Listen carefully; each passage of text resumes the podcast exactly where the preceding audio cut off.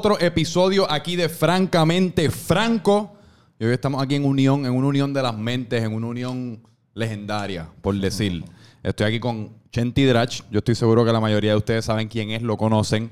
Pero aún así, vamos a ver qué, qué podemos aprender a ti, de ti hoy nuevo. Simplemente hablar mierda, a ver qué, a ver qué sale por ahí. Pero gracias por estar por aquí. Gracias, tú sabes que antes de grabar Ajá. te estaba diciendo que me di cuenta que tú no, no usas headphones. No. Que de Y hecho, eso es bien el peligroso. el micrófono un poquito. Eso es bien peligroso, así. Sí. Eso es bien peligroso porque un día vas a terminar de grabar un podcast o de tener una conversación y vas a decir, anda para el carajo, no grabé nada. Nada. A mí una vez, no, no me pasó eso exactamente, pero estaba teniendo una conversación con Cordelia González. No sé Entonces, quién yo es. usaba una super actriz Ok. que se hizo bien famosa en los, creo que late 80s o, o principios de los 90 en una película con Tom Cruise. De- Una- ella puertorriqueña. boricua. Tuvo un desnudo con Tom Cruise en una película llamada Born on the 4th of July. Creo que fue la primera nominación al Oscar que tuvo Tom Cruise. Y Cordelia sale y, y se vota. Y yo tuve una conversación y le pregunté cómo fue actuar con Tom Cruise. Ajá. Y, y no tenía, tenía, tenía una grabadora que es la Zoom, mucho Sí, más simple que esa. sí. La conecté con los micrófonos, con cable, XLR. Y, y al final me di cuenta que no estaban grabando de los micrófonos, que el micrófono que estaba prendido, tú sabes que la Zoom tiene un microfonito integrado. Sí. Y pues el audio de la conversación está todo grabado por ahí. Y yo grababa para esa época en un estudio que era un loft en Miramar, con techos mucho más altos que esto. O sea, el, el sonido era horrible. Y pues saqué el podcast igual, pero siempre dije como que, diablo, esto no me vuelve a pasar. Es un bad trip. Es una mierda. Cabrón, a mí me pasó como te estaba contando dos veces. Una, de hecho, ahorita dije una para culiarme, pero Ajá. me pasó una vez con Roy, Roy Sánchez. Eh, El que grabamos el podcast del- entero y esa vez sí fue, las dos veces fueron mi culpa, pero esta vez fue que literalmente no puse la, la grabadora a grabar. Como que en el rush, porque uno cuando llega el invitado, uno está como, por, por lo menos yo siento esta presión de empezar rápido y no quiero que la persona se sienta que lo estoy haciendo esperar y que no estaba preparado y como que sin pum pim pam y se me olvidó poner la, la grabadora a grabar. Hora y veinte después, le- conversación cabrona, pues no la grabé. Cabrón, eso fue Roy. Eso fue Roy. Cabrón, Después me pasó con Chicho. Pa' voy, a, voy a, diablo, para colmo, dos comunicadores. Dos- o sea, Ahora mismo estamos grabando. sí, ahora mismo estamos grabando. Roy, Roy fue. Yo, yo, yo no sé quién fue la primera persona que yo vi haciendo stand-up. Porque, pues, a la medida la que. mía fue Roy. Sí. En el Choricastro hace años. Yo creo que era teatro breve, inclusive. De seguro. Sí. Yo vi a Roy hace mucho. definit- no sé si él fue el primero, pero definitivamente fue la primera persona que vi hacer una hora. O sea que además de Luis Raúl, obviamente. Él tuvo un show, esto tiene que haber sido hace 11 años. Él tuvo un show que se llamaba Guayna... Cacos versus Guaynabito. Y yo ese show yo veo a Roy, ya yo sabía de teatro breve. Y Roy hizo una hora de stand-up. Y yo, wow, cabrón, qué fucking master. Eres un caballo. Y eso fue como el, el principio de, de mi amor por el stand-up. Y tú lo tuviste aquí y la cagaste. La cagué cabrón. Oye, hablando de Luis Raúl, el otro día yo estaba, la semana pasada yo estaba grabando un podcast con el Tony, que tú lo tuviste hace Ajá, poco en tu, claro. Eh, en tu Que podcast tuvo- también. Me imagino que estaba haciendo medios para su stand-up. No, no, fue justo después. Fue. Él hizo el, el tapia el sábado y esto fue el miércoles o algo así, si no me equivoco, porque la semana pasada, la semana del tapia la tenía bien ocupada. Y él me estaba contando que yo no sé si es verdad que supuestamente él escuchó que tú puedes comprar punchlines de Luis Raúl. Si contactas a su manejador o lo que fuese, literalmente, yo nunca había escuchado este concepto de un comediante literalmente vendiendo lo que viene siendo Que- su arte. Si alguien está haciendo eso, un puerco. ¿Verdad que sí? Yo pensé lo mismo. Porque yo no sé si Luis Raúl tiene un trust o algo, pero. un eso- state. Tú sabes que tú eras alguien cuando te mueres y tienes un state. O sea, no- no- es posible, cabrón. Puerto Rico es Macondo. O sea, aquí pasan unas loqueras que tú dices, anda pa'l car. ¿Sabes? Eh, para brindar un poquito de contexto, eh, el weekend, ahora mismo estamos en weekend, pero el weekend pasado fue el primer fin de semana de la, de la histórica vuelta de Daddy Yankee en el Choliseo. Primera vez que un artista se dio el Se Choliseo. te nombraron, cabrón. Me nombraron hijo de puta. Y en- en- creo que en la tercera función tirotearon el, el, Sí. el Choli. Pues hay un montón de rumores del por qué. Ajá. Y yo, yo, yo, nosotros estábamos hablando de esto en uno de los podcasts y yo diciendo, wow, la imagen de Puerto Rico es como, papi, un war zone. ¿Tú crees? Yo siento que, o sea, se nos olvida porque estamos tan cerca de la lupa que, que no nos vemos bien, pero Puerto Rico es como la meca del reggaetón. Y estamos, todo el mundo nos mira, todos los fiebrus de reggaetón alrededor del mundo es como que, uh, o sea, la gente sabe del choliseo. O sea, hay Sí, gente pero en Colombia. ¿Tú sabes de algún venue bien importante en Colombia? En ningún otro No sabes. sitio. Pues Digo, el Madison Square mi- Garden y ya. Millones de personas en Colombia y millones de personas en Chile conocen el nombre del Choli. Y de momento escuchan como que tirotearon el Choli. Es como, wow, eso ¿Tú crees que la ellos se imagen de- enteran de eso? Mano, yo, Yo- lo dudo. Porque, y por eso es lo que te iba a argumentar, que yo creo que al Puerto Rico ser la meca del reggaetón y la meca de la fiesta, Puerto Rico siempre, cuando tú ves anuncios de Puerto Rico desde la perspectiva de un extranjero, pues siempre es pues, los artistas de reggaetón, la fiesta, la salsa erótica, la bebera, las playas, las mujeres en bikini. Que yo creo que esa, es la esa viene siendo la imagen de Puerto Rico. Nosotros aquí dentro de la burbuja. Yo creo que somos los que nos enteramos de pues, las, las micro desgracias que ocurren como esa Yo, en el yo creo que sí, que tienes razón, pero creo que la particularidad de la noticia de concierto de Daddy Yankee, presenta- primera presentación de Anuel en su país natal, en, el- en la tarima más importante de su país natal, ¿sabes? Anuel y Daddy Yankee, ¿sabes? Dos superstars en su país Sí. en una corrida histórica de eventos, tiroteo. O sea, yo sigo un montón de eh, blogueros, por decirlo así, internacionales. Alcatón, El Movimiento. Y lo han cubierto a profundidad la noticia de que... So, me consta que los fiebrus de reggaetón, por lo menos, saben de la noticia. Sí. Yo no sé qué carajo habrá pasado ahí. Tengo una curiosidad bien cabrona, pero. Yo estoy si uno seguro que fue por lo de Anuel. Exacto. Es que es, es como ah, matemáticamente uno más uno viene siendo dos. Qué En la- casualidad que de los 10, o sea, si no es fue, fue por Anuel, qué casualidad que escogieron la noche en Ajá. donde estaba Anuel Sí. para tirotearlo. Yo no sabía que Anuel estaba tan caliente. Ni era una figura tan polarizante a nivel del bajo mundo. Ni yo pensaba nada, pues lo arrestaron por dos años por tener una pistola o lo que fuese. Y ya, pero yo no sabía que él, él engendraba ese nivel de. Pero fue por lo de la tiradera de Coscu, ¿sabes? Mm. Fue porque en la tiradera de Coscu, en verdad, está cabrón que yo estoy hablando de esto en tu podcast, pero es que es un tema bien cabrón. Yo no tengo, o sea, yo no sé a ciencia cierta qué No, fue lo que pasó. nadie Nadie sabe. sabe. No. Pero el cuentito Mm. es que fue porque en la canción, en la tira, en la famosa tiradera de Coscu, hacia Coscu, en donde él le, él le dijo puerca a la taína. Sí. ¿Te acuerdas de esa noticia Sí. que pidió perdón después? Que ella quería demandarlo la por gente se millones. fue en, en una histeria. Pues el backtrip de Anuel, más, más, más intenso que el diablo, le dije porque la taína, Puerto Rico está indignado. Eh, diablo, me calenté porque mencionó unos nombres que no debió haber mencionado. Y ¿Cómo tú manejas la indignación y la histeria hoy día? a mí me, me indigna la indignación. ¿sabes? ¿Pero te preocupa Eh, de alguna manera? Sí, porque es como boring, es como... Por ejemplo, yo nunca, nunca, nunca, nunca le voy a tirar a, a otro comunicador o a algún comediante por, por decir algo eh, como que, que cause histeria. Sí. Nunca. Y, y entonces, y- inclusive me he expresado en, con- por ejemplo, hubo en algún crical de Molusco, yo me expresé, eh, yo dije, yo tuiteé, no al boicot de Molusco. Y me cayeron chinches. Y me acuerdo que lo escribí y supe como que esto va a ser un, un- esto me va a, dar a tirar un rafagazo de mierda. Hey. Eh, pero lo voy a usar como práctica, te lo juro, cabrón, que dije como que lo voy a usar como práctica para pues, a- a aprender a, a tomar esos rafagazos. Eh, pero el discurso de muchas personas es, ah, lo estás eh, defendiendo porque es tu pana. Y yo, no, lo estoy defendiendo porque eso me puede pasar a mí. Y te puede pasar a ti, porque tú grabas un montón de podcasts y tú estás, ponle cuatro o cinco horas al frente de un micrófono.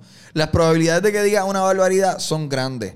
Y yo, a mí se me hace bien fácil eh, como que tener un barómetro mental del contexto de, ah, él dijo esto, pero él no real, él, él- él no es un machista. O sea, él no odia a las mujeres. Él dijo esto porque, por, por esto.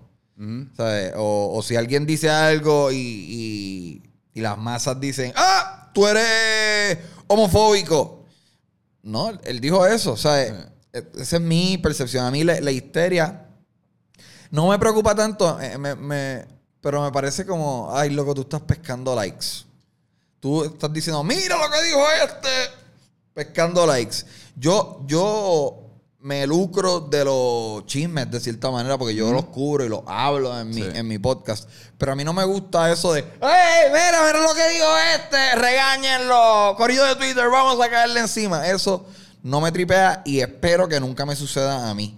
Y precisamente porque espero que nunca me suceda a mí, nunca le voy a tirar a alguien por, por decir algo controversial. Es que yo creo también que la histeria es un fenómeno nuevo y todavía estamos, las, las, las- las personas en general en las En- redes en sociales verdad- están aprendiendo a lidiar con ella y están aprendiendo a cómo comunicarla. Yo creo que vamos a llegar a un punto en el cual cierto nivel de, o sea, cierto nivel de accountability, como le dicen, pues hace falta checks and balances, como le dice. Si alguien se va demasiado al garo, pues hace falta alguien que les diga, Pero mira, mira, checate esto. Ajá. Hace, después de 9-11, ¿qué edad tú tienes? 26. Después- 27 en busta, acaba de cumplir. Felicidades. Gracias. Después de 9-11, eh, Bill Maher, que tiene ahora un programa que se llama Real Time with Bill Maher en HBO, él tenía en NBC un programa que se llamaba Politically Incorrect. O sea, el título del programa era Politically Incorrect.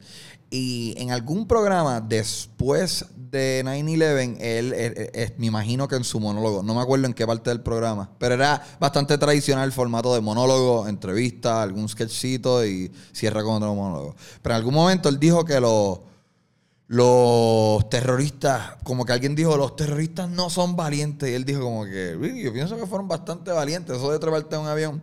Y le cayeron chinches bien cabrón a un nivel tal que le cancelaron el programa para el carajo. La gente se olvida, él estuvo varios años Sí. fuera del aire y pues, eventualmente HBO, que es un, un- una plataforma con más riesgo, que no tiene auspiciadores chichichia, pues lo contrató y tiene este programa. Eh, Elvis era controversia porque se meneaba de Crespo. cierta manera. Ah, no, Elvis Presley, sí, sí, sí. Los Beatles. Lo que pasa es que antes los conservadores eran los que se quejaban. Sí. Eh, los Beatles, una vez John Lennon dijo que los Beatles eran más famosos que Jesucristo. Cabrón, eso fue una histeria global. Eh. Bueno, no sé si global, por lo menos en Estados Unidos. Bueno, pero todavía hablan de eso. Y, ¿sabes? Fue cabrón, le, le tronchó un poco la carrera. Eh, so, lo que pasa es que siempre ha habido. Lo que pasa es que ahora, si yo eh, me quejo y yo estoy, estoy un histérico y posteo, mira lo que dijo John Lennon, la. Se, me premian con likes. Sí. Y cada like, esto está probado, los likes te dan un shot de, creo que es dopamina, ¿sabes? Uno se puede enviciar a los likes. So, es diferente. La histeria siempre ha existido, eh, pero ahora se manifiesta de una manera. Y cuando en los tiempos de antes era la esquina conservadora la que era histérica, ahora de momento se movió a la esquina liberal. Sí. Yo también creo que la histeria es lo mismo, es igual que los podcasts, en el sentido de que hay, ahora en Puerto Rico todos los días aparecen cinco o seis podcasts. Hay millones ya, yo diría. Eh, y pues hay podcasts que son buenos, como el tuyo, y, y- y salen y, sobresalen. Eh, y las personas los escuchan y logran acumular una audiencia y logran convertirlo en un negocio. Hay podcasts que pues nunca, pues simplemente son una mierda y pues nunca nunca llegan, nunca pegan o lo que fuese por la historia, la histeria, yo creo que es lo mismo. Hay millones de personas que están hablando mierda y hay dos o tres que están hablándolo con educación quizás y están pues de alguna manera aportando. Yo creo que pues todo el mundo tiene su carril, como quien dice. Eso está, sabes que Molusco va a tener. By the la gente no lo sabe, tiene un estudio cabrón. Ahorita Sí. me diste el tour, te felicito. Gracias, gracias. Molusco va a tener un estudio también. Creo que es Rechado. El otro día vi que está montando un estudio. Así que. Bueno, Molusco eh, ahora yo, lo- yo me he dado cuenta que él está ahora dándole duro a YouTube. Está Sí, todos los días me va a meto y está ahí pum, pum, pum, alimentando. De seguro, de seguro, eh, porque recuerda que él está jangueando mucho en, en- en Dominicana. De seguro, eh, eh, a los que le dijo, papi, la vuelta de YouTube es, puede ser súper lucrativa. Sí. Cabrón, a los que debe seguro ser mucho dinero. By the way, otra persona que ha hablado mucho del tiroteo en el Choli, dominicano.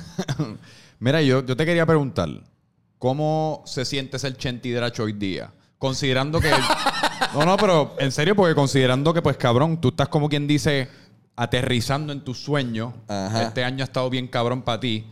Y pues tú, como has hablado en muchos de, tus- de tus podcasts, y yo, yo, porque yo he escuchado mucho, un montón de ellos, que pues tú eras un chamaquito pues soñador, viendo la televisión, queriendo ser comediante, etcétera, etcétera. Y ahora, cabrón, estás en el carro y te ves en un billboard, de nada, te has convertido en uno de los medios más legítimos, porque ya yo asumo, viendo cómo funciona la cosa, los mismos artistas que llevan a la mega los llevan a tu programa cuando quieren promocionar algo. Es como Papi, pues ya. la semana que viene, no, no, no voy a decir quién es, porque puede que no se me dé, pero tengo una, posiblemente una entrevista eh, de niveles mundiales, cabrón. Mi, O sea, me- mi mente digo, va directo a Daddy Yankee. eh, pero no, es- no es Yankee, no es Yankee. Yankee estaría cabrón. Eh, él no hace medios, pero ¿verdad? es alguien por ahí. Él no hace medio. Fíjate que siempre que se va a virar a un medio de él, es como. La, la- última cosa que vi de él en un medio que yo dije, wow, él hizo medio, fue algo en España. Y era el. Él estaba hablando de que él viene de, un espacio humilde. Y yo digo, esto soy yo hablando mierda. Pero yo digo, mmm, qué raro. Yankee haciendo medio. Lo más seguro fue que le quedaban mil boletos para irse soldado en un venue de 20 mil boletos. Y dijo, vamos a hacer un medio. Pero yo entiendo que, o sea, la gente dice, diablo, que vamos a bicho Yankee que no vea tu podcast. Cabrón, Yankee ya ha hecho todas las entrevistas que tiene que hacer. Él ya ha contado su historia. Él tiene una película, cabrón. Tú sabes lo curioso que él de seguro no fuese ni la entrevista más interesante del mundo. Estaría Quizá. cabrón entrevistarlo por tener el título de Daddy Yankee, la foto y uno Oh. decir que lo hizo, pero una persona como esa tiene tanto que perder y ya está tan entrenada Claro. en lo que es el, en lo que es ser un ser mediático que te va a dar la misma respuesta que le ha dado a todo el mundo. Yo imagino que él eventualmente escribirá un libro. Sí. O, o sea, controlará la narrativa de su cuento desde su lado, pero. O, o quizás alguien que dé una entrevista, pero diga, mira, no me preguntes de. Sé yo, la- no sé, yo no sé las controversias de él, pero. ¿Te- ¿Eso, te lo dan a menudo? No, no No, puedes preguntar es- X, Y, súper raro. A mí me encojona que me lo hagan. Sí. Inclusive me lo hicieron recientemente y ponderé por un instante decir, mira, ¿sabes qué? No, no hagamos esto porque de, de qué vamos a hablar entonces, porque sí, fue, fue un, fue un, un artista que, que me- dijo, mira, no quiero hablar ni de drogas ni de mi vida personal. ¿Y de qué Y yo, carajo "Oh, vamos a ok. hablar? No, yo dije como que ponderé como que mandarlo para el carajo, pero tengo compromisos con DirecTV, que es como que, "Ten, dale, pues vamos a hacer esto. Y pues, si es una persona que es un storyteller y te dice, pues cabrón, chequéate esta historia que me pasó en los premios Tu Música, ah, mano. Pero súper mierda en términos de contar cuentos. A mí me para el bicho como entrevistador que alguien me diga, yo te he contado tal y tal cuento. O sea, como ahorita que dije, te voy a contar la historia de Cordelia. Ajá. A mí, yo Sí, sí, sí. palpo cuando, como que, ah, por aquí viene un cuento. Y lo bueno de los cuentos es que usualmente la persona que te está contando el cuento ya ha contado el cuento anteriormente. Eso ya está ensayadito. Eh, Tú tienes de seguro un cuento de la vez que se te explotó la goma, ¿sabes? Hay cuentos. sí, sí. Cada vez que alguien me dice, ¿qué me recomiendas para hacer stand-up? De seguro, tú tienes un cuento que se lo has contado a tus amigos y tus amigos te dicen, cabrón, cuéntate el cuento de la vez que te tiraste la- en la playa. Cuenta eso. O sea, eso- Anyway, eh, se siente súper bien. Me siento súper privilegiado de, de estar en la posición en la que estoy. O sea, yo me levanto casi todos los días a las 9 de la mañana, llego al estudio a las 11 eh, y estoy disfrutando a plenitud mi trabajo. Cobro bien, ¿sabes? Tengo dinero en el banco. Eh, estoy súper feliz. Tengo muchos deseos de, o sea, tengo un montón de metas bien cabronas. Y estoy eh, satisfecho con, con mi ubicación mediática. Pero soy bien competitivo. Me gustaría ser como que el top. Sí, sí, ¿sabes? Me Pero, gustaría ser millonario. cabrón, Me claro. gustaría vender una gira con un tweet. Todavía no estoy ahí. Pero al mismo tiempo, digo, yo tengo paciencia. O sea, yo me visualizo como, como por ejemplo, eh, que ahorita estábamos diciendo que Yankee no da entrevistas. Yo me visualizo haciendo podcast 20 años más. O sea, si la entrevista se me da dentro de 15 años, súper cool. Eh, So, yo no tengo prisa porque, precisamente porque me disfruto el trabajo. Este, so, sí, Pero- estoy y a nivel contento. personal, porque y yo te, te hago esa pregunta porque yo siempre tengo como esta, no, no necesariamente esta paja mental, pero yo siempre he sido esta persona que ha aspirado como a vivir una vida libre.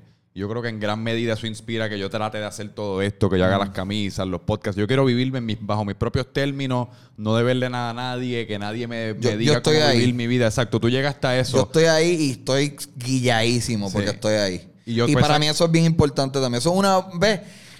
Eso es una meta sensata. Es como, mira, yo quiero ser mi jefe y que no me haga falta nada. Y si quiero salir a comer, voy a comer. Pero no en balde también a nivel, pues estoy haciendo esto y pues yo tengo también estas otras pajas mentales que, diablo, el día de que ya yo llegue a un nivel en el cual yo siento que un montón de gente me escucha o que yo aterriceo, etcétera, yo siento que eso va a sanar ciertas inseguridades en mí o que me va a... que cuando yo me mire en el espejo, yo me voy a mirar como siempre me he querido mirar. ¿Me entiendes? No, No, sé si eso hace sentido, pero uno de Eh, seguro eh, sabe sí, el- entiendo lo que pasa, pero yo no creo que, por lo menos conmigo, no, eso no ha pasado. Es que uno sigue yo creo que la inseguridad es el driver de un montón de cosas. Yo creo que esa mierda de decir, diablo, cabrón. Por eso es que es bueno hacer stand-up. Porque si tú haces, o sea, yo que me paro en un escenario regularmente, el, el stand-up, a diferencia de ser un acto musical, que la gente quiere escuchar esa canción, inclusive la gente la canta contigo, el stand-up tiene una expectativa de sorpréndeme con risa y chistes nuevos. So, tú como comediante te expones al fracaso todo el tiempo. Sí. Y, y Como jugar pelota. comediantes famosos fracasan a veces. Muchas Y- veces. Y Lo que pasa es que uno no las ve porque no las graba. claro, no las graban, ellos graban una vez al año. Sí. Y eso es mucho. Como mucho, exacto. Eh, y hay un montón de reglas de no grabar en teatro. Y yo creo que eso es un, un buena manera de reality check. Sí. Y por eso es que yo gozo cuando estoy en la mierda. Es como que, diablo. Por ejemplo, ayer yo estaba en un restaurante bien come mierda y pasó algo bien mierda. Y yo estaba con el que mierda. Wow, yo creo que aquí yo tengo tres minutos nuevos de stand-up. de verdad. Es como que ser comediante te pone en la mierda, pero estar, colocarte en la mierda te convierte en un mejor comediante. Que tú siempre estás mirando la vida a través de ese lente de comediante. Súper, todo el tiempo. Y hago notas. Siempre. Siempre. O sea, físicamente coges el teléfono si ves algo y haces nota. Sí, hago notas. Eso es importante. Sí. Mira, ¿y quién es? Porque en mi caso ya he hablado eh, en, en este podcast en varias ocasiones que yo soy fucking obsesivo con Dave Chappelle. O sea, desde Lo he pequeño, visto dos veces. el nuevo especial. Ah, no, no. Lo he visto en vivo, cabrón. ¿En vivo? Sí. ¿Dónde? Lo vi en Radio City. Ah, para el show ese que él hizo con los artistas musicales, que eso Sí, fue como lo un vi, viaje. lo vi con Busta Rhymes. O sea, el día que yo fui fue Busta Rhymes. Qué bad Después. trip. Yo hubiese preferido como Childish Gambino, ¿verdad? Eh, Uno de esos cabrones. A mí, en verdad, Tú fuiste a verlo a él. whatever, mierda, yo me quería ir en la parte musical. Yo dije, ok, ya yo vi lo Porque que... fue después de él. Sí.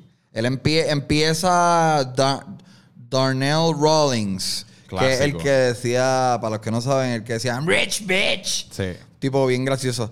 Y después él ah, hizo como una hora y cuarto y después como una hora de, concierto. Pero en verdad a mí, no, a mí me lo, no me emociona mucho la música en términos generales. Pero él te, te- te impresionó. Cabrón, fue- él es el mejor, él es el papá. Y- Y, y- y voy a ver a Louis C.K. ¿Te gusta él? en, en enero. Yo no, lo no conozco mucho su comedia. A mí me gusta Dave Chappelle, me gusta Bill Burr. Eso yo te diría que son mis dos No he visto favoritos. a Bill Burr. ah, bueno, y Chris Rock. O sea, pero Chris Rock, yo estoy hablando para los tiempos cuando él tiene el sketch Bigger, ese. eh, bi- bigger, bigger, blacker and. eh, Cabrón, el sketch ese, que no, digo que no es un sketch, el beat de comparando lo que es un black man con un, la palabra que empieza con Mm. Ese, N, ese que no la voy el a de decir. Bigger, blacker and algo así se Cabrón. especial. Y el Robitussin. Eso Ajá. también es un clásico. Pero que yo, yo creo que la comedia está bien, está bien afiliada a lo que es el intelecto. Yo creo que por eso uno aprecia tanto a Dave Chappelle. Pues un comediante como Dave Chappelle, yo lo miro Y cabrón, especialmente con sus últimos par de stand-ups, yo no necesariamente estoy en el piso muriéndome a carcajadas, pero tú estás por una hora escuchando a este cabrón que claramente está observando y analizando la vida en un plano como Cabrón, tres o cuatro planos por encima del tuyo y él se está fijando en cosas y está reseñando cosas de una manera graciosa, pero de una manera súper intelectualmente estimulante. Lo que pasa con él también es que eh, él, tú sabes que él no tiene redes. Nada, cabrón. Él no tiene redes. Tú sabes las historias de que él se quitó, pero iba a los parques con, una con un boombox Exacto, eso está a hacer cabrón. comedia en fucking Washington Square Park. Pero él también empezó haciendo eso. Él, él, él- como había a los un 13 tipo- años. Hay, hay un tipo que se me escapa el nombre. Esto yo lo leí en, el- en la autobiografía de Jeff Ross. Jeff Ross, el comediante El que, roast que es bien master. conocido ahora por sus roasts, fue, él es como de la misma generación de Dave Chappelle y com- como que empezaron juntos. Y Dave Chappelle iba a un parque que él hizo esto después de que renunció a Comedy Central. Él volvió un poco a, a esas raíces. Pero él en, en DC iba a un parque y hacía stand-up así, se paraba en una fuente y hacía stand-up. Pero el que hacía eso originalmente fue un tipo negro que era un caballote de la comedia, se me escapa el nombre. Y iba a ser el primer negro en SNL. Y no entró porque no sabía leer. No sabía leer y pues le dieron. Hubo un, hubo un negro en ese primer cast. Pero no fue ese tipo. Pues ese tipo fue como de cierta medida un mentor de, de Dave Chappelle. Pues Dave Chappelle está cabrón, está cabrón. Y, y verlo en vivo está bien nítido. Y tuvo una experiencia bien cabrona en el Comedy Store. Sí, El año pasado yo, en Los yo- Ángeles. yo me presenté en, en Ah, ¿te Los Ángeles. No en Comedy Store. En, en otro lugar, no me acuerdo el nombre. Pero traje a mi novia y nos quedamos como cuatro, nos quedamos, creo que, creo que mi show fue jueves y nos quedamos hasta lunes. Ajá. Y fui al Comedy Store y fui al Laugh Factory. En el Comedy Store vimos a Tom Segura, no sé si lo conoces. me gustó un montón. Vimos a esa noche. Nada, fue un, fue un, fue un montón de gente. En el Laugh Factory vi a Dane Cook. Que un montón de gente hatea con Dane Cook. A mí me encanta fucking. Dane Cook. Vi a Jamie Kennedy, vi a Eric Griffin, vi a. Eric Griffin es cómico. Eric Griffin está cabrón. Sí. Pues nada, pero la noche del Comedy Store, el Comedy Store es la meca del stand-up comedy en los Estados Unidos, en mi opinión, ¿sabes? Eh, Richard Pryor iba allá. Digo, y este, especialmente ahora que tiene como tanto auge, porque. Por Joe Rogan. Exacto. Mientras fucking Joe Rogan se ha convertido en la plataforma más grande en la historia de la humanidad y él promueve mucho lo que son los comediantes y lo que es el Comedy Store, pues yo creo que pues el prestigio del Comedy Store ahora Es como un sitio bien hip. Pues Sí. fui eh, y pagué creo que 27 pesos por taquilla y estábamos ahí al frente, mi novio y yo. Y nada, se acabó el langueo y yo siendo un nerdo de la comedia le digo a Vero, eh, vamos a... Hay como, eso tiene como un deck. Tienes que ir algún día. Es un sitio chulísimo. Tiene un deck con barra y eso. Yo dije, pero vamos a esperar a que se vacíe esto para tomarme fotos aquí. Y nada, esperamos. Y de momento, Vero está. Yo estoy mirando a Vero, Vero está mirando hacia la calle, que es Sunset Strip. Ajá. Y pasa una escala y se mete en el estacionamiento. Y a mí dice, Chente, actúa normal, pero yo creo que Dave Chappelle acaba de llegar. Y él, es, y él es legendario para que la gente sepa, es legendario por llegar a un sitio como el Comedy Store así de la nada, cuando- sin anunciar, y estar ocho fucking horas ahí hablando mierda y fumando garets. Pues yo, ¿qué? Pero, ok, pan, entonces voy y yo veo, eh, creo que era una Escalade. Yo veo que él se baja y sube una escalera. El Comedy Store tiene tres cuartos. Yo estaba en el main room, que es el más grande. Él sube una escalera y se y entra. Y, y, y Vero y yo lo seguimos y entramos. Ajá. Y vimos a Dave, y ya estaba cerrado ahí, la barra no estaba abierta. Vimos a Dave Chappelle haciendo stand-up por dos horas.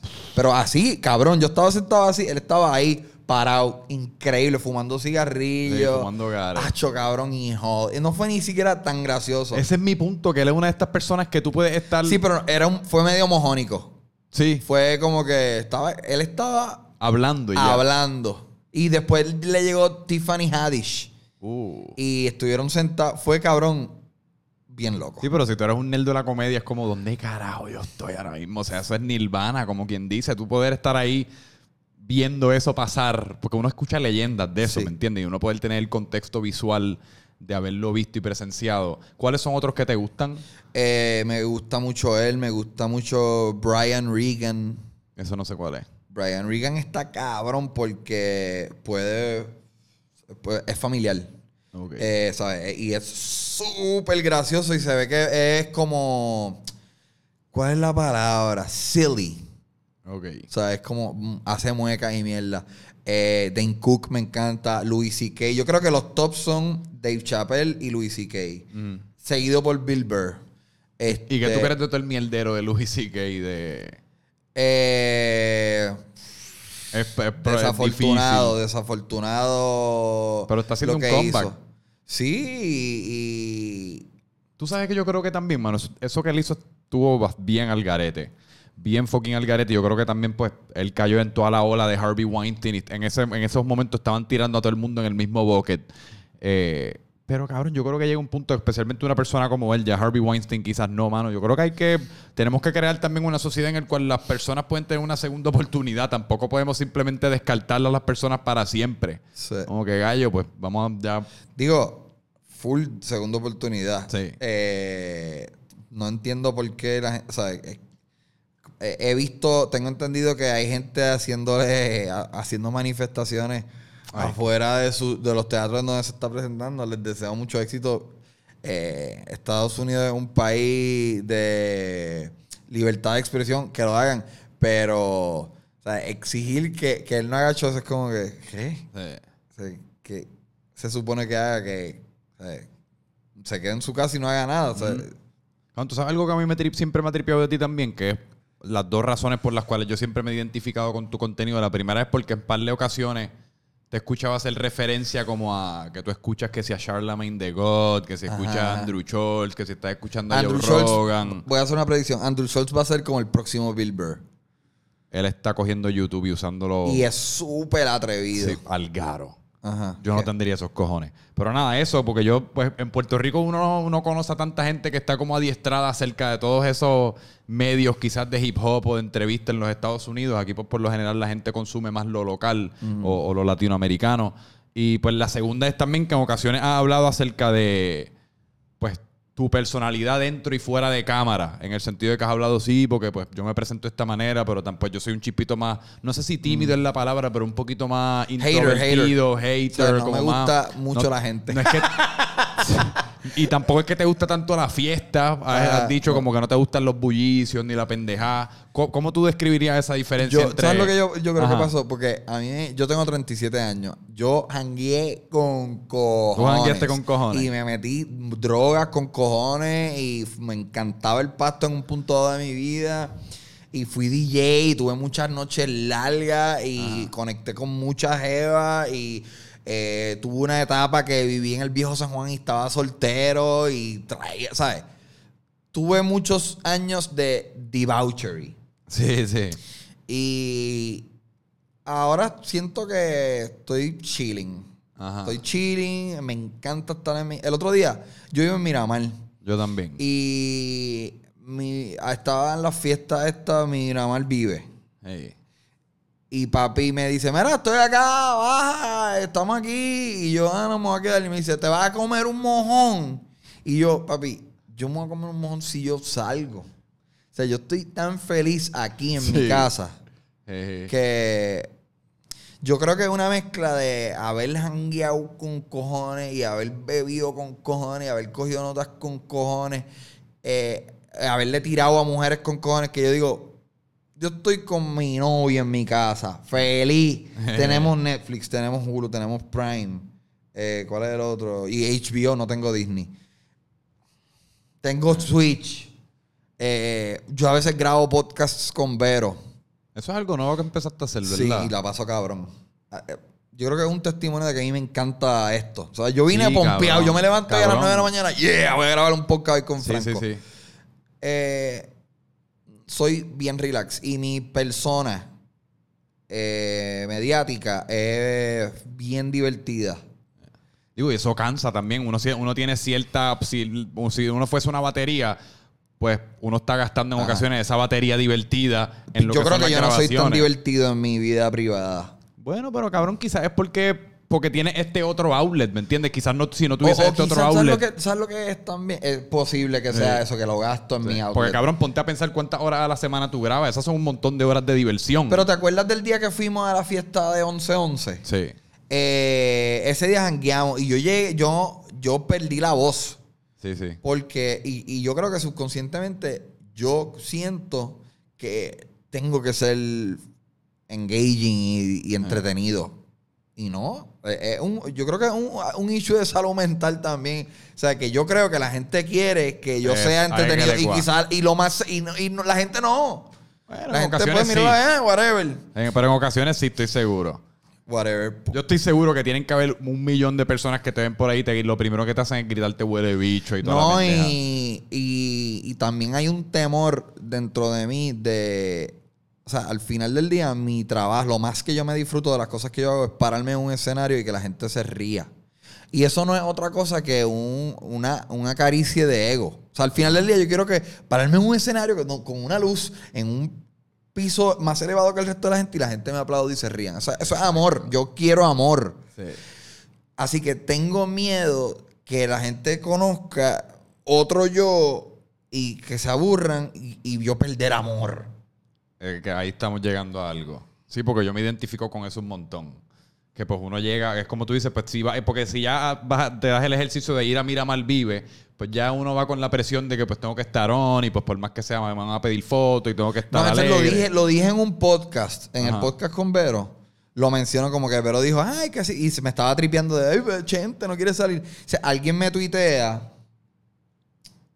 Eh, whatever, no lo voy a encontrar, pero a- alguien tuiteó eh, una foto de alguien como en una máscara antivirus, como en un, como en un equipo de en un astronauta pasando Ajá. así y como que nadie me toque. Y puso a, a gente, nadie lo salude, que, que y, y- y se ve mal que yo sea así.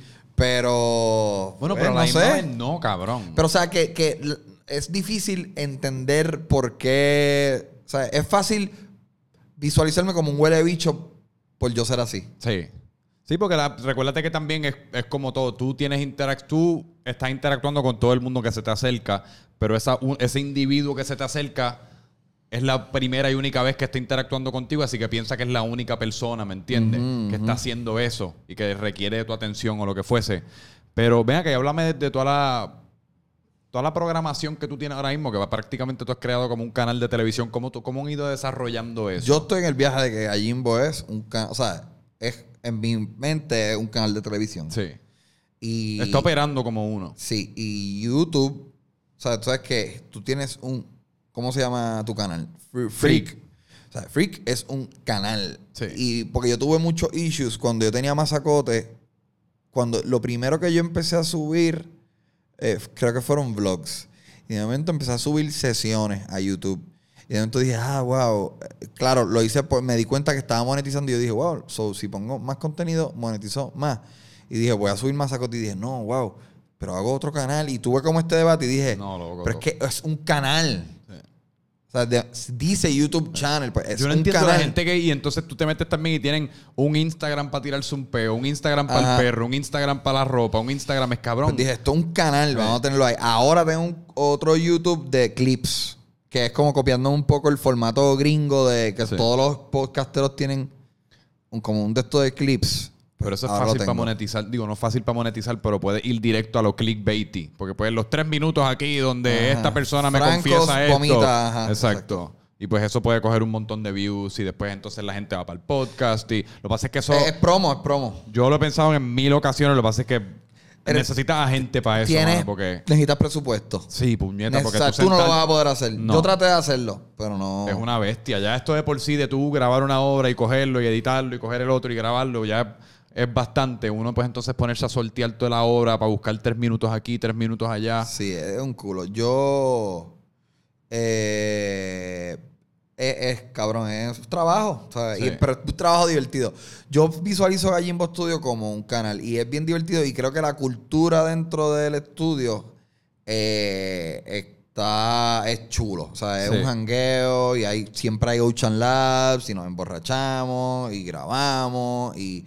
eh, ¿Y cómo carajo tú has logrado? Porque tú, yo, yo venía pensando en esto el otro día, y en, en- yo no sé si lo has hecho adrede o no lo has hecho adrede, pero lo que estás haciendo ahora me recuerda un poquito a Howard Stern, en el sentido de que tú, tú conoces de Howard Stern, Claro, me imagino. seguro. Pues que él tiene Cabrón, el, el- whack pack o el rat pack o lo que fuese, como tú estás fucking gente Uno, bien ah, odd y distinta cabrón. y loca. Pues tú tienes, cabrón, pues tú tienes a Gaby Singh y tú tienes tu versión Ajá. de eso, como quien dice. Sí, eh, es cabrón. Tenemos un corillo de anormales y jangueamos. Yo lo veo más como un reality. Sí. Como un reality de. Fuimos a un bote y. Scofield y Jan pelearon. Vamos, oye, ¿qué pasó? Cuéntame la pelea esa. Ajá. Eh, lo veo como un low budget reality show, perdón. Sí. ¿Y lo hacen adrede? O sea, a, Sí, nivel- sí. a lo que me refiero es, salen juntos adrede, Sí, sí, sí. todo. Inclusive si yo no voy al jangueo, eh, como que puede que Sengo venga donde mí y me diga, mira, este, Scofield y Jan pelearon. Por, Ok. Por tal y tal. Ok. Pues mira, ¿qué pasó aquí? Sí, sí, sí, sí. Eh, pero todo el mundo lo sabe. Y hay, hay como una regla de que eh, en el estudio peleamos, pero como que no es en serio. No. O sea, una vez se apagan los micrófonos, nos queremos y, y somos los, somos, nos amamos. ¿Y, co- ¿Y cómo carajo? Pero háblame de la, o sea, del, yo sé que tiene y de Electros y todo el gallimbo y toda la vaina, pero ¿cómo es? ¿Cómo Y- es la, ¿Tienen algunas eh, reuniones creativas? Cabrón? Porque, no. cabrón, En verdad, yo soy el líder micrófono creativo. y vámonos, al- vámonos, a- vamos a ver qué carajo pasa. Eh, eh, o sea, el motor creativo soy yo. Ajá. Eh, Idel, o sea, a Idel yo le digo, a buscarte un ejemplo. Idel es súper importante, ¿sabes? Idel es mi- mitad, pero es como administrativo. Él es el tipo que se sienta Negocia. con las marcas y dice, mira, este es el precio. O sea, yo... ¿A ti se te, se te hace difícil? cabrón. yo, Yo soy uno que yo, eso. a mí me ofrecen dos pesos y digo que sí. Sí, cabrón, si yo no tuviera Idel, yo estuviera haciendo shows por 200 pesos. Sí, te lo Y creo. feliz. Sí, uno quiere que le pagan un Eh, cojón. O sea, Idel eh, también no tiene miedo a coger llamadas y o sea, yo odio hablar. Pero yo soy el que decido, eh, por ejemplo, el otro día Don Omar hizo un video de una hora hablando y yo dije, vamos, llámate a Fabián, que Fabián lo vea y que nos dé un review. Fabián no sabe un carajo de reggaetón. Mira, llévate a, a Omar Rompelo Todo y a Fabián, que no sabe un carajo de reggaetón, al Museo de Daddy Yankee, tráelo y- y que nos den un review. Ok. Este, v- vamos a traer, eh, come. Esto fue una idea del come. El come dijo, cabrón, Chente, ¿y si hacemos un, un examen para ver quién de nosotros es más huele bicho? Dale, hazlo, te separamos un, un- un presupuesto. Pero eh, en Y vez todo de... esto es con presupuesto. O sea, todo esto, No, como no. quien dice, si estas personas van al museo No de todo es con presupuesto. Lo de, lo de come sí, porque él fungió como un segment producer. Eh, a- digo, cabrón, y, y a mí me encantaría pagarle 200, ¿sabes? Eh, no es mucho. Sí, sí, sí. Eh, lo de Fabián y Rompelo Todo no, porque ellos vienen y promueven su espectáculo. Hay intercambio y hay presupuesto. Pero, por ejemplo, Carlitos, que es el, el director técnico, cobra. Eh, Natanael, que es el sonidista de sesiones, cobra. En, en sesiones hay un sonidista, porque a veces hay guitarra, hay como 10 personas hablando, hay clips. Eh, Eso tiene que ser come- un culo. Esos podcasts que tú- yo te he visto que tú has hecho con 15 personas, con John C. La ganga. Es como yo no sabría ni qué carajo hacer. un, un- una produ. Eh, Jeremy es la persona que él hace un log de cada episodio, como que la- al minuto 10, Chente eh, habla de los Ghostbusters. Ok. Y hace un log y con ese log después él dice, ok, pues, yo le digo, mira, sacate el clip de los Ghostbusters, minuto 10, pan, lo saca. Y también Jeremy, en, en, cuando- en algunos episodios que hay publicidad a mitad de podcast, me dice minuto 30 y me pone así un papel que dice grana. Y yo, mira los calzoncillos grana. Sí. Cabrón, estoy bien contento que estás haciendo lo de. Cabrón, una es televisión. Yo, yo, por eso es que ahorita que dijiste, o sea, yo siento que es televisión. Sí. Y, y pues me asumo, pero asumo que entonces eso vas- van, los, van a seguir haciendo programas o van a seguir haciendo cosas. Ah, entonces, eh, sí, yo eventualmente quiero producirle programas a otra gente. ¿De verdad? Sí. ¿De qué manera? ¿Cómo- ¿A qué te No refieres sé, por producirle? En verdad, quiero producirle algo a. Porque eso es otro ¿Cómo culo, es que eh. se llama? Puñeta. Pero tú dices para que, Druxila, Druxila. Quiero producirle algo a Druxila en mi estudio. para que sea parte de tu canal. Sí, es que esté en, en el canal de Gallimbo Studio. Ok. Cabrón, algo similar, en verdad, similar a lo que tú estás haciendo aquí en, en- Sí, sí, en sí. Freak. eh, eh, bien complicado. Quiero hacerlo, no sé cómo monetizarlo. Tenemos un espacio nuevo. eh, va a ser una aventura bien cabrona. Y, Pero es, es tricky porque ahí entonces empiezas a bregar con, con otras personas. no, con- y hay que pagarle a Druxila. Sí. Y, o sea, es un gamble. No, porque ahora por más que sea, por, por más que tú tengas toda esta gente que tú mencionaste, eres tú. ¿Ver- ¿Me entiendes? Todo, es, todo es tuyo y de Electrox y ustedes están en el mando. Sí. Ya lo que uno empieza, pues, es- se complica un poquito, pero... Sí, Idel, Idel tiene como que un buen eh, human resources Sí. persona, sí. Cabrón, pero que te, te estaba diciendo que me gusta un montón lo de grana, loco, porque yo desde yo soy bien, bien pana de, de, de Roberto yo tengo y Roberto. camisas, yo uso tus camisas Sí, sí, sí, rato. sí. Eh, yo estudié, yo, Roberto Hijo fue mi roommate en universidad por tres años. Cogimos unas, ese cabrón con unas petroncas al garete y pues yo lo acompañaba en muchas de ellas. Ajá. Y, y, pues el país siempre estaba por ahí un vacilón. Y yo me recuerdo cuando primero me dijeron, ya lo estamos como que Pero cuadrando tú sabes esta vuelta cuál es la con historia de. Grana. ¿Cómo que la historia yo de te voy a Grana? contar cómo fue que Grana llega a Ajá. Studio. Yo siempre he usado Grana. O sea, desde Sí. chiquito a mí me compraban Grana y siempre compro Grana. En la promo de mi última gira, nosotros hicimos como una foto imitando a Breaking Bad. La vi. Y yo tenía granas puestos. Y yo me acuerdo, la foto la tomamos Faisca, fotógrafo amigo mío. Y yo me acuerdo estar escogiendo la foto y decir, vámonos con esa.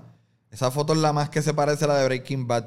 Y, y él me dice, borro lo de grana. Y yo, déjalo, en verdad se ve simpático. O sea, whatever, la gente va decir grana. Y Scofield dijo, que otro del corillo dijo, Acho, cabrón, ahora va y te auspician. Y yo, tío, ¿te imaginas? Eh, Y lo declaró y cabrón, dicho y hecho. Llegó la llamada y llevamos por un año trabajando juntos. Y yo me imagino que lo bueno de un negocio como ese también es que, cabrón, ya las otras marcas y otras, ya todo Puerto Rico te ven billboards, ¿me entiendes? Ya a Sí. nivel de tu colaboración con marcas y tú como, eh, pues como presentador de una marca, no se me, se me escapa el término ahora mismo, uno de portavoz de una marca, cabrón, pues todo el mundo ve eso y es como, pues espérate, yo tengo que, yo, yo tengo que, yo tengo que hacer algo con Chente porque Chente ahora mismo es el que está moviendo producto. By the way, Sueño. me voy de gira. ¿Puedo Sí, anunciarlo? Sí, sí, sí, sí, eso es. Me voy de gira. Yo hago stand-up comedy. Ajá. Y me encanta hacer stand-up comedy. Pero mi, el principio de mi journey fue con eso, es un grupo de improvisación, comedia improvisada. Yo cogí unos talleres en la Liga Puertorriqueña de Improvisación Teatral y ya yo, ya yo estaba trabajando creativamente con Víctor Villamín, Ajá. de Toso, que era como mi partner creativo. Y en estos talleres que yo cojo, me topo con Kiko Blade, Sí. y con Luis La Bestia Rodríguez. Y decidimos hacer este un grupo de improvisación. Y, cabrón, años más tarde yo digo, el, el universo conspiró para juntar a los tres anormales, a los cuatro anormales más anormales de los anormales, Sí. para hacer eh, un grupo de comedia eh, súper explosivo. Eh, y ese grupo de comedia se llama Eso es. La última gira, el último season de nosotros fue en el 2015.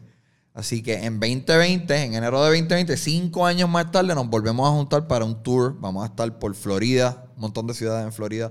Vamos a estar en un montón de ciudades en Texas. Vamos a estar en North Carolina, eh, Pensilvania, Georgia. Vamos a estar en Nueva York, Washington, D.C., Cleveland, eh, eh, Eh, New diablo. York. Que es un tour como el que... Massachusetts, no, es más pequeño. Chicago, Boston y Connecticut. Todas esas ciudades vamos a estar el mes y medio, casi dos meses. Taquillas, boletos, detalles, butacas en tiqueterapr.com. Métete ahora a tiqueterapr.com y en verdad va a venir un show. ¿Cuándo sale esto? Eh, esta semana de ahora. Yo creo que todavía vamos a estar en Early Bird. Dale. Así que si los compras rápido, eh, eh, el mismo día que esto salga o, o el día después, Yo lo pongo en la descripción también. hay un descuento y hay and greet.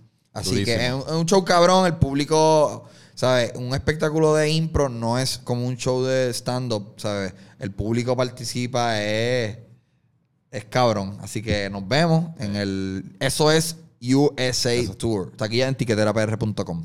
cómprala. Y eso va a ser como el tuyo en el sentido de que te vas por par de meses. O Eh, sea, es más corto, va a tour- ser más corto. Es que es más caro porque somos más gente. Y van a ser cl- clubes y lugares más pequeños. Ok, Pues yo quiero hacerlo sin micrófono.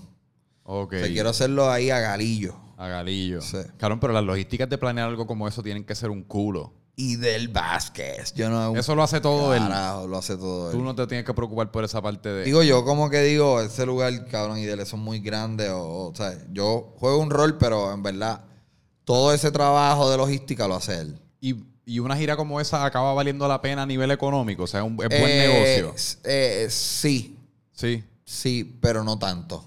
Ok. O sea, uno lo hace es- más por es la experiencia. eh, es más. Hay, un, hay, hay mucho por amor al arte. sí. Hay mucho capricho. Yo, como artista, como que querer hacer esto. Y también hay algo de me quiero ir de gira. No tengo una hora de stand-up. Eh, pero, pero quiero hacer algo cabrón. Y en adición, quiero enseñarle a, a- a la audiencia que yo tengo en Estados Unidos, a estos tres fucking anormales que son bien graciosos. Cabrón, Kiko Blade es el mejor improvisador de Puerto Rico eh, y se lo he hecho a cualquiera del mundo. Porque el- para aquí viene cualquier pendejo de Suramérica y lo catalogan. ¡Ay, diablo! Y eso hay muchos talentosos. Eso es verdad. Blade les come el culo. Aquí- En mi opinión, en mi opinión, y yo sé un poquito. Es curioso lo que uno hace, lo que uno hace aquí. Aquí viene cualquier español con acento español y una bufanda. Cabrón, una vez yo fui a un fucking taller de un pendejo. Ah, No me acuerdo el nombre, pero me acuerdo que dijo. eh, ahora queremos hacer una impro como al estilo Shirley MacLaine en tal y tal película. Y yo, cabrón, bájale a la pretensión. Si hay algo que yo odio más que La que la, histeria la por coger likes, es la pretensión. Ayer yo estaba en un, en un restaurante bien fino. Ajá. Estábamos ¿Qué fue lo que celebrando. pasó en este restaurante? Porque suena como si fuera una noche épica. Eh, ayer fue un día cabrón, pero fuimos a este restaurante bien fino. Es un restaurante nuevo en Condado. Y, y viene, y viene, ah, parece que hay un empleado que, que no es mesero ni es bartender, es como, llega a la mesa y dice, eh, bueno, bienvenido, alguien ha venido a este restaurante antes y, y como que, no, no hemos venido. Y, bueno, pero esto no es fine dining, esto es más como un vibe dijo esto. Ahorita van a notar que las luces van a bajar y que el volumen de la música va a subir, va a llegar el DJ y empieza a decir esto y yo estoy diciendo como que... Cabrón, yo sé cabrón, exactamente el sitio que tú estás. pretencioso, cabrón. Yo sé mí exactamente el que, sitio. sí. Ese, obviamente mi novia, que es una huele bicha, Ah, super funny, cabrón, pero es bien graciosa. sí. Eh, eh, él se va y, y- y lo bautizamos a este tipo como el Vibologist. Y pues cada vez que veíamos al Vibologist haciendo algo funny, como, mira el Vibologist. Cabrón. Es que. Y en gran medida yo creo que un montón de, su ex- de tu éxito se debe a la falta de pretensión. Ajá, Pues, esto es cabrón, lo que yo, es. yo estoy en tu mismo bote, loco. Esto, esto está... Todas estas personas que te quieren impresionar con las cosas que uno no debe ten- uno no debe estar impres- tratando de impresionar a alguien con, que sí con la ropa, que sí con Mm. los carros, con cómo habla, de lo que habla. Es como cabrón. Vamos a las raíces, loco. Vamos a todos ser humanos, vamos a ser graciosos, vamos a reírnos. O sea, no hace falta como tanto espectáculo ni tantos vibes. No Sí. hacen falta tantos vibes. Eh, Esto no es tan complicado. Es real. Eh, Eh, y ya. ¿Sabes qué? Eh, no sé si viste el podcast que hice con Molusco los otros días. No lo he visto. Está cabrón. Sí. Yo, yo lo he entrevistado un par de veces. Este es el mejor. Y pusiste, pero sí vi que pusiste que cada vez que lo entrevistas es cuando es cuando los comentarios se van como más a la Sí, mierda. porque la, parece que hay, hay una incompatibilidad entre mi audiencia y la de él y es ¿De bien verdad? divertido. Sí, no sé por qué. Pero yo estaba diciendo como que, ¿por qué es que es tan engaging este gordo? Y es porque, cabrón, es real. Sí. Es honesto, cabrón. Me hice el pelo, me hice el pelo. Me estoy haciendo los dientes, me estoy haciendo los dientes. Eh, me diente. por esto, mámenme el bicho.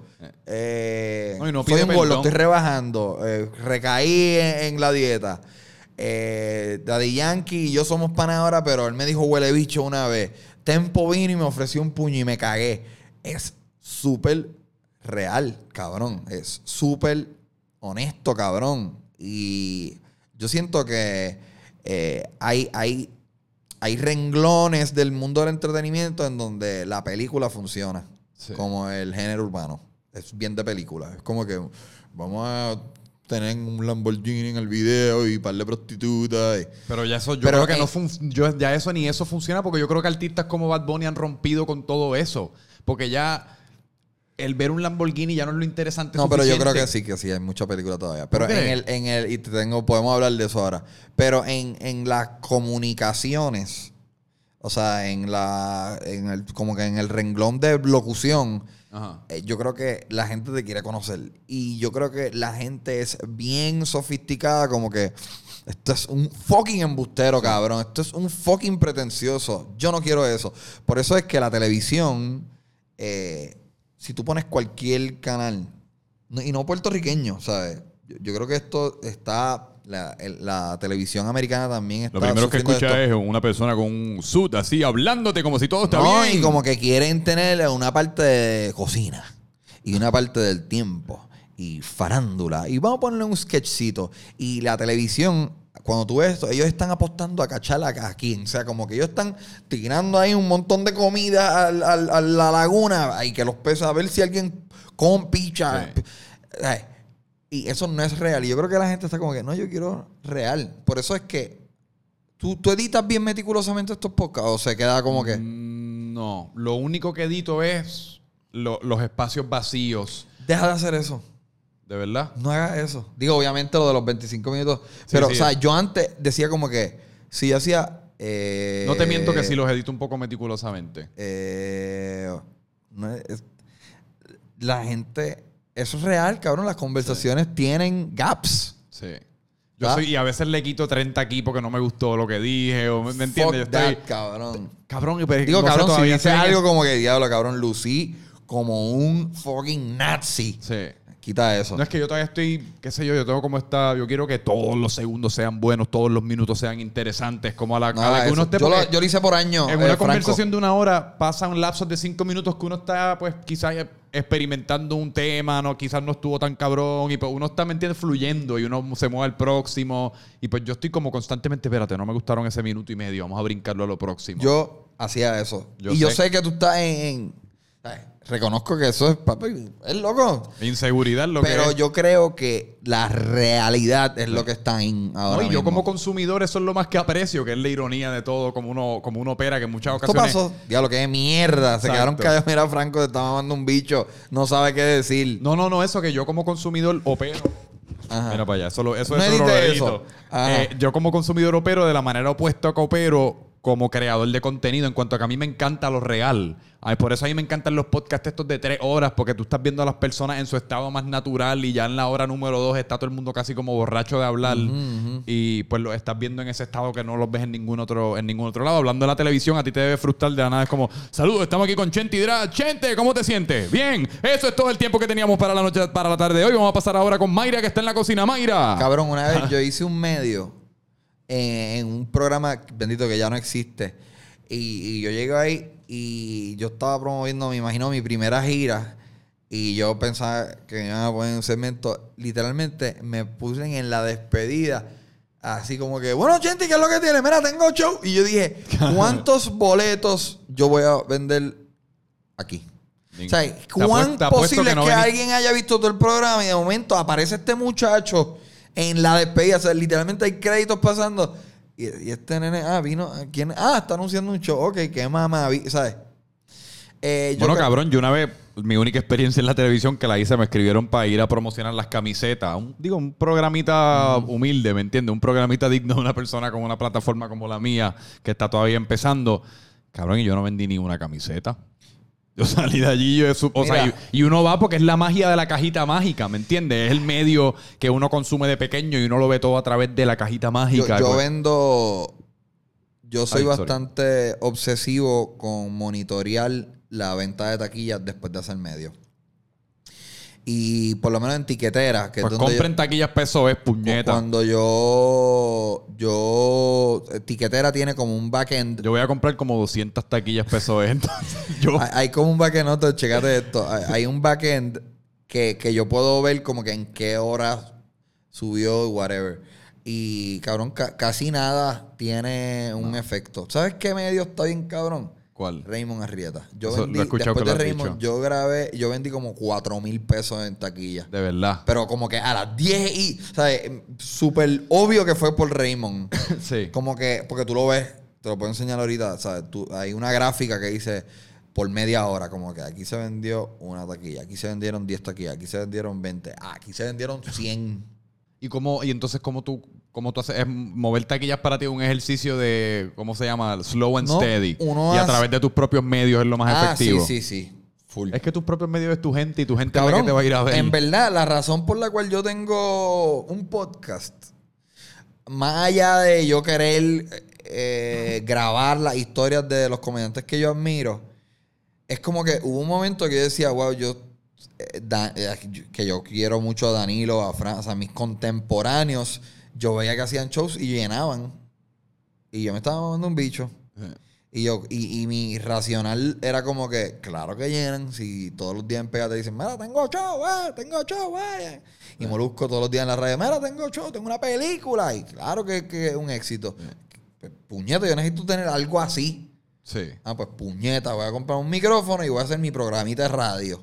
Y tú sabes lo curioso que ese programita de radio ya casi como quien dice es tu negocio principal. Porque la- Eh, como tú dices, la comedia, para tú hacer una hora, ¿qué- ¿cuánto tiempo tú te tardas?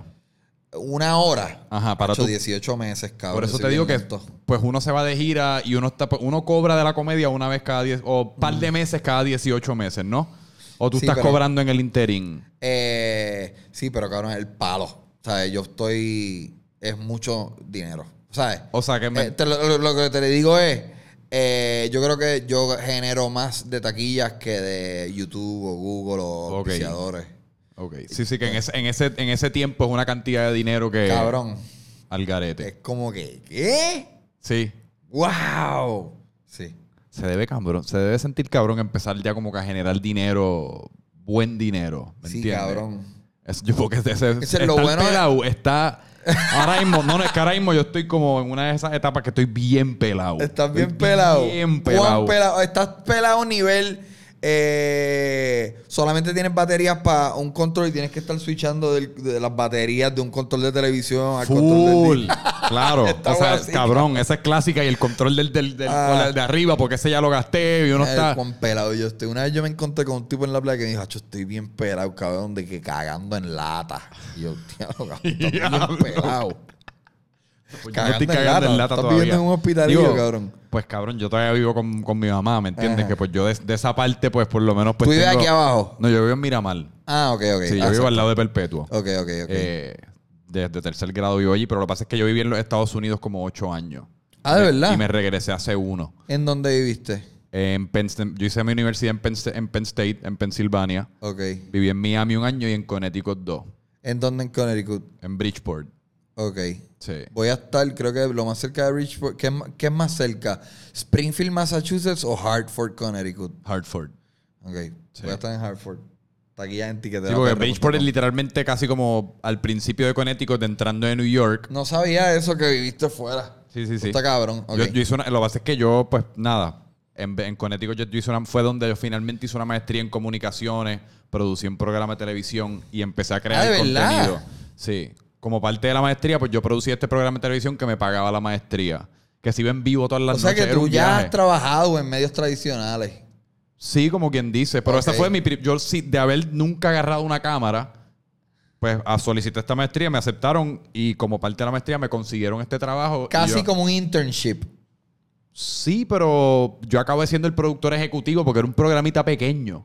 Sí, cabrón. Que pues, yo cool. iba todos los días, grababa, yo salía. Yo salí ¿Tú como, salías? como 60 veces en televisión en vivo, que nada se compara con esa fucking mierda, presentar lo que, o sea, el highlight. ¿Qué hacía? Eso mismo, presentar highlights. O sea, y ahora De vamos a deporte. Hartford, en donde Chente y Franco estaban jugando en contra en un partido de soccer y eso, como Sports Center. ¿Y tú eres fiebre de deporte? Bien fiebre. Ah, ¿qué deporte Sí. te tripeas?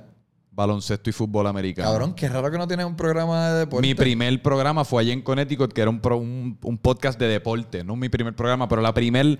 Ese micrófono que está ahí al lado Ah, yo tuyo lo tuve, el Blue Yeti. fue eh, mi jefe en el programa de televisión de Navidad me regaló un gift card de Amazon de 100 pesos. Yo usé ese gift card de Amazon de 100 pesos para comprarme este micrófono y este micrófono lo usé para crear mi primer podcast. Y pues me, me enfiebré bien caro, pero nada más hice 8 episodios porque me va a tripiar y hacerlo solo es una mierda. Sí, no, y de momento uno mira y dice, diablo, no hay gente escuchando y como que... eh, No, y es que me tardaba, los, los episodios duraban 30 minutos y yo lo hacía solo, sin, sin gente en este caso. Y pues yo me tardaba 7 horas en grabarlo porque lo sobrepensaba, paraba, volvía a empezar y qué estoy diciendo y quería que todo fuese cómico. Y, era una, acababa siendo una fucking hemorroide grabar la, mier- la media hora aquella. Cabrón. Cabrón. Me acabo de acordar. eh, cuando yo empecé con el podcast, yo, porque ahora yo grabo de una. O sea, en Sí. intro, o sea, sin intro, música, es bien. eh, pero antes yo grababa la entrevista y después hacía el intro. Y, cabrón. que la palabra hemorragia está bien Sí, cabrón. cabrón. Yo hacía el intro una y otra y Sí. otra. Y yo pienso, hasta mierda. Y, y hacía como una hemorragia bien cabrona. Sí. Y Vero me dec- decía, Chente, el- a- a- lo hiciste bien hace media hora. De, coge cualquiera. Sí. Pero uno, es que, es uno- que una eso es, hemorragia, una- son dos cosas. Uno, hablar solo es una pinga, cabrón, Sí, porque sí. no tienes nadie que te está respondiendo a lo que tú estás diciendo a nivel de reacción visual, nada. Tú no tienes nada, así que tú, uno se pierde. Y dos, tienes el beneficio de parar y volver a hacerlo, así que uno siempre piensa, como como uno tiene ese respaldo versus que ahora tú lo haces en vivo y uno te sale. No, y he hecho solo un par de veces y, y estoy, ese musculito lo estoy... Es que no me Dominando. gusta. Si tú supieses que yo, ay, y digo, yo también, yo no sé si a ti te pasa, yo también en cierta medida quiero hacer cosas que me gustan. Yo tampoco me quiero torturar haciendo un podcast solo por una hora que no me, no me gusta hacerlo. Ok, a mí me gusta la hablar, conversación. Conversar está Exacto. cabrón. Conversar es mucho más fácil también. Sí, versus que hay estos cabrones, me imagino que tú conoces de Chris Delia, por decir que tiene un podcast Ajá. que él todas las semanas se sienta y está dos horas ahí Ajá, predicando ajá. ¿Y soleado. Bill Burr? Sí. Bill Burr. Y yo me he dado cuenta que también cuando estoy solo me pongo mucho más extremo. Porque como no tengo esa, esa como, ese safety blanket de alguien con quien conversar, pues uno está como constantemente racing the bar y, y uno empezó diciéndole a alguien cabrón y en cinco minutos ya estás casi como metiendo a esa persona presa por asesinato y- Ajá, ajá. y, adjudicándole. Te fuiste, te sí, fuiste. sí, te fuiste porque ya quieres fucking ser gracioso, pero no sabes si está siendo gracioso o no, así que sigues boom, boom, boom. Sí, sí, sí, es un viaje. Es, un viaje. Pero nada, que ese micrófono lo tengo ahí porque es, es casi como lo que me enfiebró con los podcasts. Pues yo empecé con este micrófono. Inclusive, mi tercer podcast eh, es a Chori Castro. Ah, sí, yo- yo Chori- escuché una historia que tú hiciste. Yo dije como que, Chori, yo lo llamo, que re- esa es, yo me costó mucho trabajo Ah. llamarlo y como que pedirle esto y me dice, sí, ¿dónde lo quieres hacer? Y yo, eh, podemos, tú tienes radio, eh, qué sé yo, el lunes que viene. Sí, ah, pues yo puedo ir a WIPR y lo grabamos por ahí, porque W- WIPR en Atorrey, hay como un parquecito al frente y lo grabamos en el parquecito. Ah. Y yo tenía mi laptop cargada y lo abrimos y conecté el, el Blue Yeti y se escucha el viento. Es como que fue Sí. una mala decisión. Sí, sí, sí. Pero nada, está ahí. yo me he dado cuenta también que uno se preocupa mucho más por eso que la persona escuchándolo. La gente yo creo que me he dado cuenta que es un chispito más forgiving a nivel de la calidad del sonido. Claro. Si la conversación está buena, la gente te lo perdona. Sí, sí, que, y- y, o sea, si es algo, un ground constante es súper annoying. Sí. Pero, por ejemplo, ahorita se te cayó un poquito el micrófono y eso de seguro sonó como un... Who cares? No. ¿Sabes? Entró un... un ya, eso, eso pasó. No, y a mí me he dado cuenta, yo también me he dado cuenta que por eso yo cada vez le bajo esto un poquito más. Ajá. Porque por alguna es el razón. gain yo, exacto, el gain. Porque por alguna razón yo le, pues, le hablo bien de cerca y hablo duro. Y yo siempre me escucho exploto. No explotado, pero me escucho como un poquito Yo sobremodulado. he visto, yo he visto, no, no, no, nunca he notado problemas. Sí. Yo te Pero, pero, a vol- ti. pero volviendo a lo que uno se preocupa mucho más Ah, que las claro. otras personas, porque uno está ahí fucking una hora y Sobreanalizando. sobreanalizándolo y con headphones y toda la Sí, sí. pendeja. No, y a veces, eh, por ejemplo, yo sé, cuando yo editaba mi podcast, me cuidaba más a mí que a mi invitado. Full. Como que yo, Sí. yo lucí como un mamabicho aquí, déjame quitar esto. Mi invitado Sí. dijo, esta estupidez, vamos a dejarlo. Sí, sí, sí. ¿Sabes? Cabrón, Eso eso, eso está mal. Eso, Sí. Moralmente eso está mal. Sí, pero es que somos Como que lo tiras ahí, jódete. Pero yo no, yo no voy a decir eso. Sí, cabrón, yo medito a mí mismo un montón. Porque, cabrón, a veces, qué sé yo, yo soy una persona que. Yo no sé si te- a ti te pasa. Yo casi como me entero de lo que estoy diciendo mientras lo voy diciendo. No edites lo que dijiste ahorita de Adolf Hitler, que es tu héroe. Si quita eso, me va a molestar. Déjalo. Pero a ti no te pasa eso, que te enteras de lo que estás diciendo mientras lo vas diciendo. Claro. Cabrón, y yo, ¿para dónde carajo tú vas? O sea, y yo ya o me- a me- veces, a veces cuando estoy en una entrevista, digo, ok, terminaste de responder la última pregunta. Oye, cuéntame. Y yo estoy diciendo, oye, cuéntame. Yo no sé lo que voy a preguntar, cabrón. Estoy, oye, cuéntame. Estás comprándote tiempo. Eh, porque yo estaba pensando, leí- ori- ahorita leí tu wiki y yo estoy como que por dentro yo estoy pensando, ¿qué puñeta yo voy a decir? Sí, cabrón, y ese es el peor sentimiento del mundo. Sí. O, o cuando tú sientes que a mí me pasa esto más a menudo de lo que tú dijiste, tú sientes que la otra persona, en este caso tú, está terminando su punto, terminando de hablar o terminando el cuento y tú no sabes, tú como que te fuiste en blanco, no sabes qué carajo decir, a dónde ir, qué preguntar. Cabrón, y en esos momentos es como, uno, uno en esos momentos yo me he dado cuenta que uno va como al, a la pregunta más clichosa, en mi caso. ¿Sabes algo chévere también? Que es una técnica que he empezado. Ujú. Eh, ¿Qué estás viendo en Netflix? Yo. Eh, no, es Ah. preguntar como algo bien trivial. Sí, sí, es sí. como, nos vamos a apartarnos de tu historia, vamos a apartarnos de, de tu arte, vamos a hablar de algo trivial que todo el mundo quiere saber. Sí. ¿Qué estás viendo en Netflix? ¿A ti no te gustaría llegar a un punto en el cual logras, o sea, que uno pueda hacer podcast sin tener que sentir la presión de tocar la historia a la persona? Entiéndase como lo hace Joe Rogan. Lo que pasa es que a mí me gusta mucho La entre- entrevistar. sí. Joe Rogan es como un tipo que le gusta Hablar. hablar y ponderar y filosofar. Es un tipo súper letrado. O sea, Eso es intimidante con cojones. Eh, a, a mí me gusta entrevistar. Y, y yo, hay un montón de podcasteros eh, eh, dicen como que minimizan un poco la, la entrevista. Como que esto no es una entrevista, esto es una conversación. Yo, sí, obviamente esto es una conversación. Yo soy uno de esos huele bichos. Pero, pero, pero cabrón, tú una entrevista, tú me preguntaste, yo te Sí. conté de mi carrera. Sí. Eh, yo siento que Joe Rogan es como que, diablo, cabrón, viste, vamos a ver este oso atacando a una cabra. Qué interesante los osos, mira. Cabrón, tú sabes que este, este músculo de los osos, cabrón, ¿cómo tú sabes eso, mamá, bicho? No, pero tú también sabes el nivel de seguridad que uno tiene que tener con uno mismo para no sentir, para uno estar tres horas hablando de un Cabrón, oso una vez yo cabra. escuchando a Joe Rogan media hora hablar de tomate. Por eso te Digo, digo. wow, esto está cabrón, bien interesante. Yo estaría toda esa conversación con mi propia inseguridad pensando, esta es la cosa menos interesante del mundo. ¿Qué carajo está pasando? ¿De qué estamos hablando? Tomates, cabras, osos. También hay que considerar que Joe Rogan lleva haciendo stand-up como 30 años. Sí. Lleva trabajando con ¿A la ti te UFC. gusta él como comediante? A mí no me No. encanta él como O comediante. sea, lo iría a ver bien pompeado, pero no, no pienso que es súper efectivo. como que siento que grita. Eh, Así con los ojos así como pues, todos pero abiertos. pienso que tiene un punto de vista bien interesante casi siempre. Pero, cabrón, está bien duro. O sea, Es un tipo que tú dices, diablo, que cool. Y estás viendo un fucking maleante. Ajá. Sea, eso está cool también. Estás viendo un fucking maleante ahí hablar. Sí. Eh, pero eh, es un tipo que lleva con un micrófono hablando mucho por treinta y pico de años. Sí. Hablando, o sea, en comedia, treinta y pico de años. En UFC, veinte y pico de años, porque lleva desde los 90, creo. Eh, y en un podcast, como 10 años. Sí. Y podcast largos con cojones. Delgaro. So, estamos hablando de alguien. ¿Tú, tú has escuchado la, la teoría esa de las 10.000 horas? De Malcolm Gladwell. Eh, me lo leí, cabrón. ¿Te lo leíste? Me lo leí hace poco. Él acaba de sacar no. un libro nuevo. A mí me encanta él y nunca me he leído un libro de él. Pues, ¿sabes cuál está más Es que yo no fun? leo, cabrón. Yo no me gusta leer. Free Economics está más cool. Sí. Eh, pues nada, las 10.000 horas, cabrón, pero Malcolm Gladwell está cool porque es, es stories. Pero a ti te gusta el... Es que, eh, cabrón... eh, bueno, no, eh, ya no tanto. Lo tengo en, En audiobook. En, en audiobook.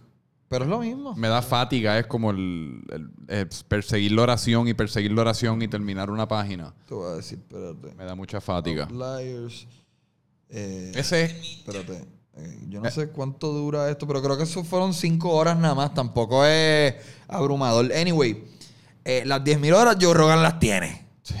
Y por eso es que llega un momento que tú te conviertes en un master. Mira, el otro día, yo, cuando yo era Cuando yo era parte de la muchachería, a mí me gustaba mucho el deporte del surfing.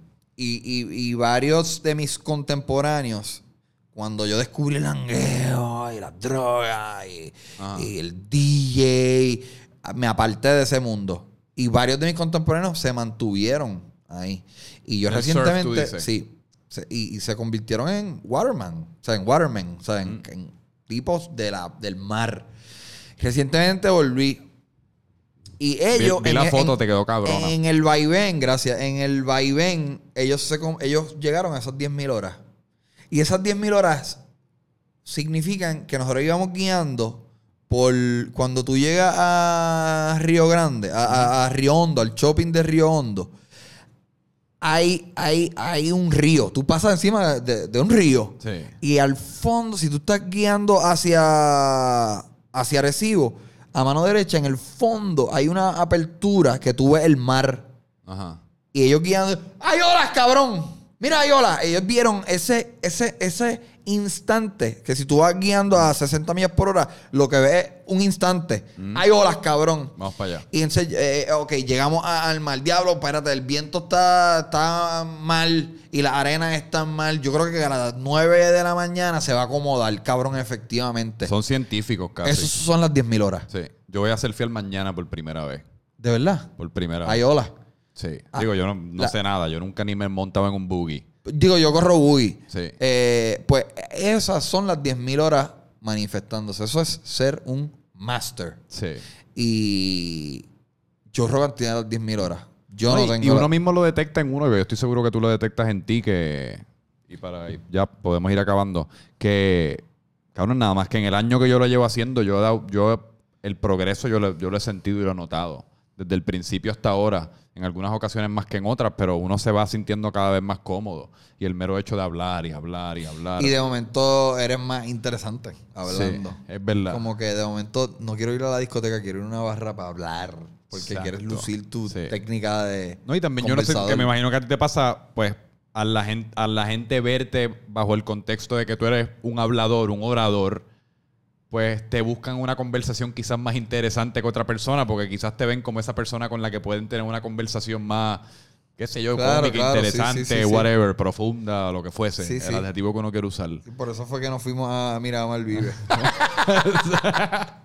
Bueno, pues vamos a dejarlo ahí. Zúmbame redes sociales, toda la vaina. Eh, mi nombre es Chenti Drach. Síganme en todas las redes sociales como Chenti Drach. Ahí Pero estamos. más importante que eso, vayan a la gira de Eso Es. Se va a estar es- monitoreando los tickets, puñeta, compren. Mira, compren esa mierda. Taquillas en tiqueterapr.com. Ahí está. Franco Michavi me puede seguir en todas partes. Y cabrón, fue el placer de la vida. Gracias, papá. Que se repita. Estamos. Paz.